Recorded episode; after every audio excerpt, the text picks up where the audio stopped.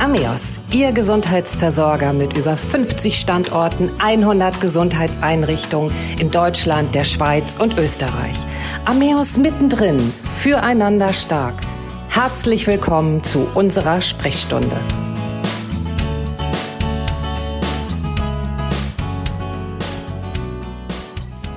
Unser Thema heute Schizophrenie Teil 2 über den Umgang und die potenziellen Gefahren. Die Schizophrenie ist eine psychische Erkrankung, die von massiven Störungen der Wirklichkeitswahrnehmung begleitet wird.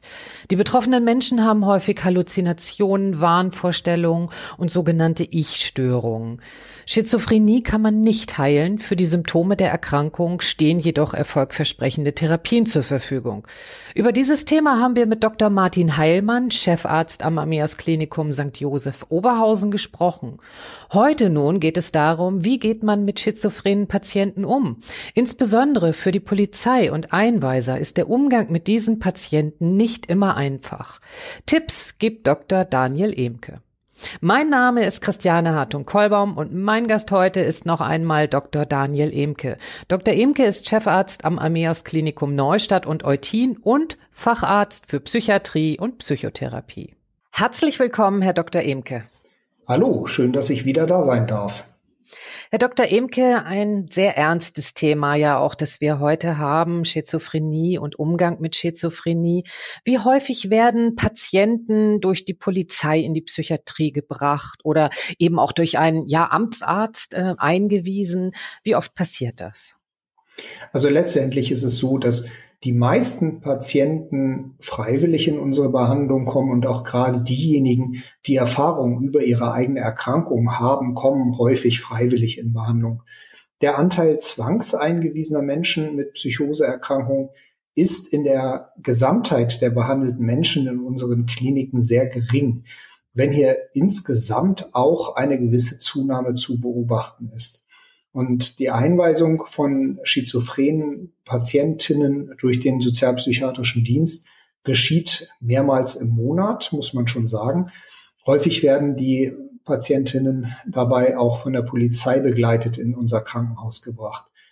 Ähm, dabei ist halt wichtig, dass immer auch der Amtsarzt hinzugezogen wird, weil die Polizei nicht das Recht hat, jemanden gegen seinen Willen direkt ins Krankenhaus zu bringen so dass äh, da die behördliche Instanz, zum Beispiel halt der amtsärztliche Dienst oder das Ordnungsamt, immer hinzugezogen werden muss. Kann man als Außenstehender eine Schizophrenie erkennen oder gibt es Signale, wann man Behörden, Polizei oder eben auch die Einweiser hinzuziehen muss? Ja, die möglichen Signale sind ja letztendlich in den Symptomen der Erkrankung begründet wenn zum Beispiel jemand ein Gespräch mit nicht anwesenden Dritten führt, das könnte ja ein Hinweis auf das Vorliegen von Halluzinationen darstellen oder auch ein feindliches Gegenübertreten vor dem Hintergrund von Wahnvorstellungen kann ein mögliches Signal sein. So letztendlich, so unterschiedlich die Symptome der Psychoseerkrankungen auch sein können, so unterschiedlich können auch die Signale sein, die diese Menschen ähm, aussenden. Wesentlich ist halt, dass es sich, wenn es auffällig wird, um Symptome handelt, die den Menschen halt von dem Durchschnitt der Bevölkerung, wenn man das so sagen kann, äh, vom Verhalten her deutlich unterscheiden. Können Sie dafür Beispiele einmal nennen? Ähm, was sind da so die gravierendsten Merkmale oder Unterschiede? Es geht los, wenn jemand zum Beispiel Stimmen hört, dass er einfach mit diesen Stimmen redet. Das ist an sich weder etwas Gefährliches noch etwas Bedrohliches. Es kann aber in der Außenwirkung natürlich recht sonderbar sein. Darüber hinaus kann es aber auch sein, dass jemand, äh, der sich bedroht und verfolgt fühlt, zum Beispiel durch irgendeinen Geheimdienst, beobachtet fühlt in seiner Wohnung, dass der die ganzen Steckdosen abmontiert, weil er dahinter Kameras vermutet oder ähnliches.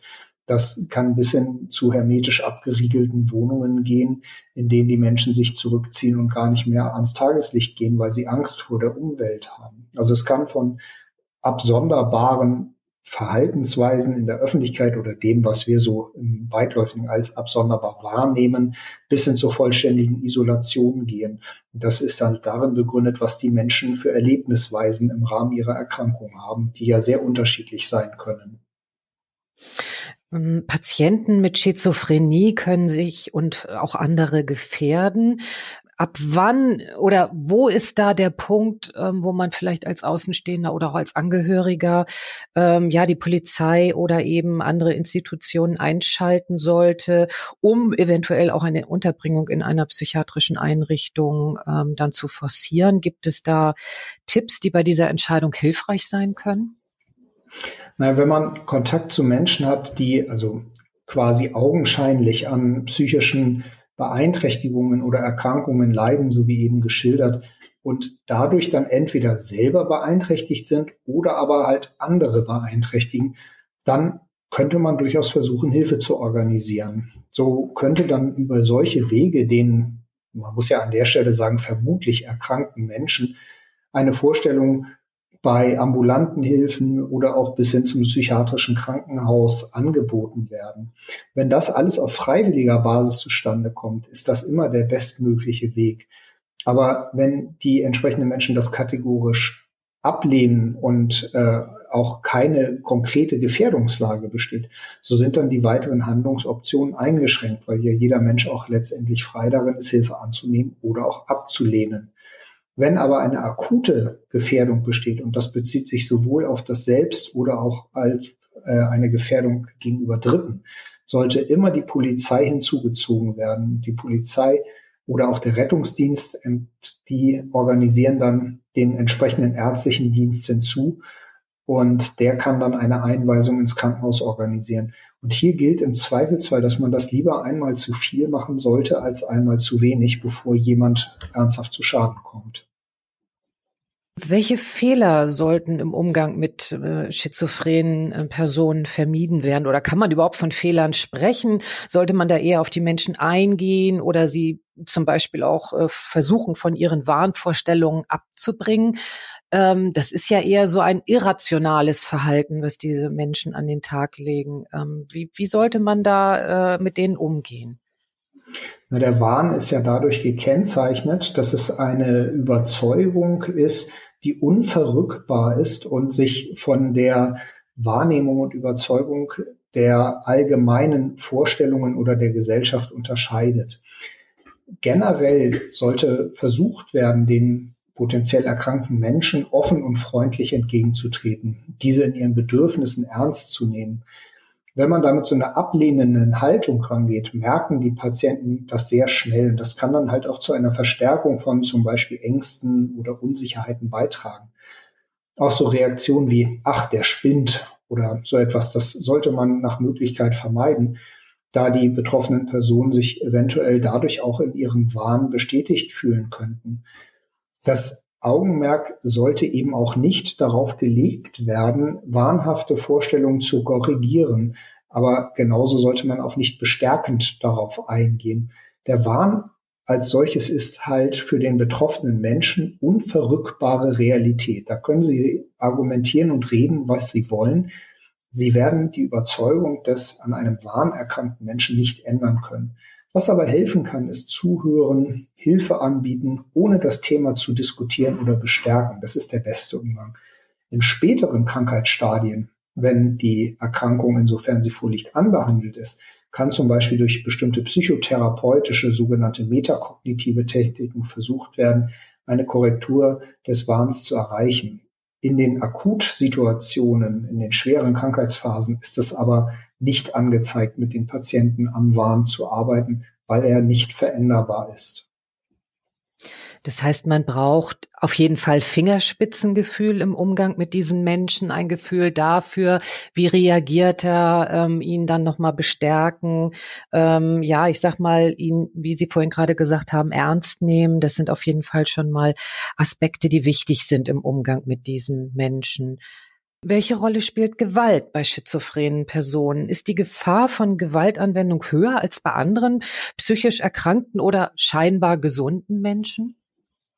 So rein statistisch betrachtet ist das Risiko, eine leichte Körperverletzung zu begehen in der Gruppe Schizophrenie Erkrankter gegenüber der sogenannten Allgemeinbevölkerung um etwa ein Zweifaches erhöht. Das Risiko für schwere Körperverletzungen ist um ein Vierfaches und das Risiko für ein Tötungsdelikt etwa um ein Achtfaches erhöht. Jetzt darf man aber bei diesen Statistiken keine absolute oder besondere Gefährdung ableiten, weil die Erkrankungshäufigkeit der Schizophrenieerkrankung insgesamt ein Prozent in der Bevölkerung ausmacht. So, wenn man diese ein Prozent zugrunde liegt, dann ist das absolute Risiko, Opfer eines psychotisch oder erkrankt motivierten Gewalttäters zu werden, erheblich geringer als das Risiko, Opfer eines naja, so genannt psychisch gesunden Täters zu werden. Patienten mit Schizophrenie, wenn die also Aussagen tätigen, wo man dann Eigen- oder Fremdgefährdung annehmen kann, dann sind die wirklich sehr ernst zu nehmen äh, und nicht dahingesagt. Kann man das so äh, formulieren? Ich persönlich würde jede Androhung einer akuten Eigen- oder Fremdgefährdung, also sowohl des gewalttätigen Verhaltens gegen sich selber oder auch gegen Dritte, absolut ernst nehmen, völlig unabhängig davon, ob jemand an einer Schizophrenie erkrankt ist oder nicht.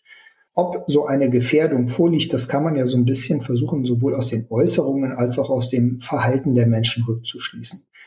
Wenn man den Eindruck hat, dass so etwas vorliegen könnte, dann tut man gut darin, die genannten Dienste, sei es die Polizei, den Rettungsdienst oder halt auch dann den sozialpsychiatrischen Dienst hinzuziehen zu können. So und ähm, das kann man, wie gesagt, lieber dann einmal zu viel als einmal zu wenig machen. Aber grundsätzlich gilt, dass man derartige Äußerungen lieber einmal zu viel ernst nimmt als einmal zu viel abtut. Gerade Polizei oder auch Rettungsdienste, wenn die also zu Notfällen oder zu Einsätzen gerufen werden, wissen die natürlich nicht, was sie erwartet. Kann man sich darauf vorbereiten, dass man, gerade wenn man Menschen, Patienten mit Schizophrenie vorfindet, wie man ja, aggressives oder gewalttätiges Verhalten ähm, von diesen Personen eindämmen kann, wie man da entgegenwirken kann? Gibt es da ja Tipps von Ihnen? Na, generell ist deeskalierendes Verhalten immer richtig und angezeigt und auch von meiner Erfahrung her, auch gerade in der Zusammenarbeit mit den Mitarbeitern der Polizei, ist das ja auch deren oberstes Bestreben zu deeskalieren. Dabei gibt es so ein paar Sachen, die klingen banal, aber die sind ganz wichtig. Was man sich vorstellen muss, ist, dass ein Mensch, der viel Angst hat und dann vielleicht noch in einer Realitätsverkennung ist, dass der in einer Art Überlebensmodus tickt und auf ganz alte, auch teils archaische Sachen reagieren kann. Und da sind so ein paar Sachen ganz wichtig. Zum Beispiel sollte auf eine ausreichende Individualdistanz geachtet werden. Zu große Nähe wird von vielen Menschen und eben auch insbesondere denen in psychischer Notlage als bedrohlich angesehen werden. Es gibt ja auch dieses schöne Sprichwort, dass man jemandem auf die Pelle rückt. Das kommt einfach nicht gut an. Äh, auch in der Kommunikation ist es ganz wichtig, dass man da deeskalierend wirkt. Die Patientinnen sollten in ihren Anliegen grundsätzlich ernst genommen werden. Man sollte immer halt bedenken, dass die wahnhaften Inhalte nicht veränderbar sind. Also man darf die und braucht die auch weder negieren noch bestätigen, weil man die Überzeugung dieses Menschen so nach außen betrachtet, unsinnig sie auch sein mag, kann man nicht korrigieren. Und dann sollte man da auch nicht drüber diskutieren, weil das nur eskaliert. Auch die nonverbale Kommunikation ist halt ein sehr, sehr wichtiger Teil der Deeskalation. Wenn ich mich vor einen Menschen breitschultrig, frontal aggressiv hinstelle, dann wirkt das bedrohlich. Ja, und wenn ich aber eher eine deeskalierende Körpersprache wähle, mich also etwas seitlich gewandt hinstelle, den Kopf und die Schultern eher gesenkt halte, keinen direkten Augenkontakt halte und ruhig und nicht zu laut spreche, dann signalisiere ich damit auf evolutionärer Ebene, hey, ich will dir nichts tun. Ja, und das wirkt deeskalierend. Auch die emotionale Echtheit ist etwas, was von psychisch erkrankten Menschen, die ja häufig sehr feine Antennen haben, erkannt und wahrgenommen wird. Also so ein Verstellen wird oftmals als total künstlich und gespielt wahrgenommen. Also es gibt so verschiedene Sachen, die man selber machen kann. Und dann natürlich Sachen wie eine ruhige Gesprächsatmosphäre kann hilfreich sein. Also nicht an der vielbefahrenen Straße, sondern irgendwo, wo es ein bisschen leiser ist. Aber auch das Angebot ganz banal zum Beispiel einer Zigarette kann Türen öffnen. Ein weit überwiegender Teil der schwer psychisch erkrankten Menschen raucht Tabak. Und auch wenn man selber nicht raucht, als ich noch in meiner Zeit als Notarzt gefahren bin, ich hatte immer eine Schachtel Zigaretten in der Jackentasche, auch wenn ich selber in meinem Leben noch nie geraucht habe. Aber es gibt Situationen, wo das Türen öffnen und deeskalieren kann. Das soll jetzt natürlich aber auch kein Appell sein, äh, zu rauchen. Also man könnte dann auch statt des Tabaks vielleicht ähm, äh, ein Wasser anbieten oder ein Coffee to go, ähm, eine Schokolade vielleicht auch, wäre auch eine Möglichkeit, ähm, dass man damit versucht, die Tür zu öffnen, wie Sie es gerade genannt haben. Alles, was hilft, ist richtig. Das klingt insgesamt ähm, für mich so, als ob man sich gerade eben auch in Rettungsdiensten, ähm, bei der Polizei, anderen Behörden, die mit Menschen, mit Patienten zu tun haben, die an Schizophrenie erkrankt sind, sich intensiv darauf vorbereiten sollte. Gibt es Kurse, Vorlesungen, Seminare, bei Ameos oder irgendwo anders, äh, wo man sich auf diese speziellen Situationen vorbereiten kann und wo man eben auch über das Thema psychische Erkrankungen ähm, etwas lernen kann? Also gerade natürlich die Mitarbeiter der Polizei haben im Rahmen ihrer Ausbildung ja sehr viel mit Deeskalation zu tun. Und auch in der Rettungsdienstausbildung hat mittlerweile ein einwöchiges Praktikum äh, in einer psychiatrischen Klinik festen Bestand gefunden in der Ausbildung, was sehr begrüßenswert ist. Aber darüber hinausgehend bieten zum Beispiel die Ameos-Kliniker hier in Holstein unter anderem äh, zweitägige Workshops an. Das haben wir im letzten Jahr gezielt für Richter und Richterinnen sowie Mitarbeiter der Gesundheitsämter angeboten, die ja auch viel mit psychisch erkrankten Menschen zu tun haben. In diesen Workshops haben wir psychische Erkrankungen und deren Auswirkungen dargestellt und auch dann im kollegialen Austausch diskutiert. Und gerade mit der Polizei besteht hier am Ort auch eine sehr enge Kooperation, ebenso wie auch mit der Feuerwehr. Aufstehende und ähm, äh, auftretende Fragen können wir dann in der Regel auch direkt klären im Austausch und das funktioniert auch sehr gut aber auch für die Polizei oder andere Mitarbeiter von Einrichtungen oder Hilfsorganisationen bieten wir Seminare an, insofern das natürlich auch gewünscht wird. Aber wir sind da offen für alles und äh, ich glaube, da kann ich auch für die Kolleginnen und Kollegen der gesamten Ameos-Gruppe sprechen, dass uns da der Austausch sehr, sehr wichtig ist und wir da sehr, sehr positive Erfahrungen insbesondere immer vor Ort gemacht haben.